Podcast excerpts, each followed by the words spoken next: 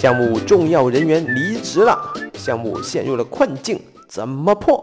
妈，这个案例是这样子的：项目开发的时候，重要的技术人员离职了，但是其他的成员在短时间内没法掌握其中的开发技术，也没有其他可以替代的人员，项目陷入了缓慢和停滞，项目成员压力巨大，客户很着急。作为项目经理应该怎么办？我安慰这位项目经理说：“你这个还不算最悲剧的情况。我有个朋友啊，他也是项目的重要人员离职了，代码也不见了。哦，严格来说，代码没有不见，他留下了一个加了密的 zip 文件。我的这个朋友相当的着急，向我们咨询暴力破解这个 zip 加密文件的办法。”每次遇到这样的事情，公司就会有人说：“论文档、论过程的重要性，公司不应该依赖于个人，我们要靠文档，要靠过程，要靠制度来管理公司。”慢，很多公司就会制定越来越麻烦的规章制度，越来越复杂的研发过程，要求项目写很多很多的文档。甚至还实施一些很没有人性的规章制度和管理措施。打他！比方说，这个月的月底才发上一个月的工资，坑爹呀！这样子扣住了员工的一个月的工资，你就不好离职走人了。这种把全体员工当做小人来管理的方式，其实就是一种倒退，是一种同归于尽的做法，一点都不能解决问题。嗯，反而会加速，会让更多的员工离职。嗯嗯，解决问题的上策应该是抓住根本的问题，前瞻性的解决。规章制度确实很重要，但是在我们这种智力密集型的项目、智力密集型的企业，说到底还是人最重要。嗯，当初苹果把乔布斯给逼走了。结果苹果的生意一蹶不振，后来把乔布斯请回来了。乔布斯做出了伟大的产品，改变了世界，拯救了地球。但是自从乔布斯离开了我们以后，苹果好像没有再推出什么划时代的产品了。这说明了什么？乔布斯相当重要，人才，关键人才相当重要。嗯。所以要解决这类问题，我们应该是预防重要人员离职。那么为什么会离职呢？主要是两个原因。第一个，那就是心受到了委屈；第二个原因，那就是钱不到位。当然了，如果钱足够多，心受一点委屈还是可以接受的。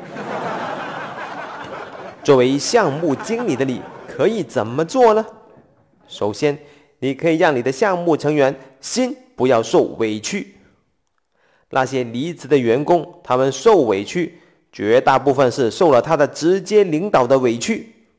你是项目经理，你就是项目成员的直接领导。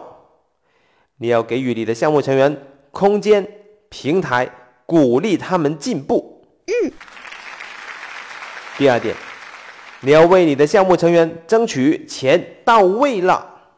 你可能会说，我虽然是项目经理，但我还没有直接为项目成员加工资的权限呢。有的，你是有的。你要带领大家一起努力，把项目做好了，你们有了成绩，你们就有筹码跟你们的领导去谈加工资。第三点，求人不如求己，技术你必须懂，项目所涉及的方方面面你都必须懂。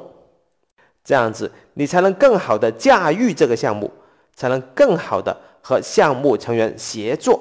嗯。第四点，项目的成功有两个很重要的关键点，这两个关键点比项目管理更重要。嗯。这两个关键点，那就是需求分析要到位，技术方案也要到位。你需要努力的提升你的需求分析能力以及技术能力。Excellent。不过现在人已经跑掉了，项目陷入了停滞。你刚才说的那些远水救不了近火，我现在应该怎么办呢？好吧，我有两个建议给你。第一个建议，简化需求。很多时候其实不是技术的问题，而是需求的问题。你看一下能不能把需求进一步的简化，然后想一个简单的可以实现的技术方案。第二个建议，那就是请技术外援。外面有这么多大牛。我相信，只要钱到位了，你的问题一定能解决。比方说，你们给一个五到十万的这样一个咨询费，请一个大牛帮你们解决问题。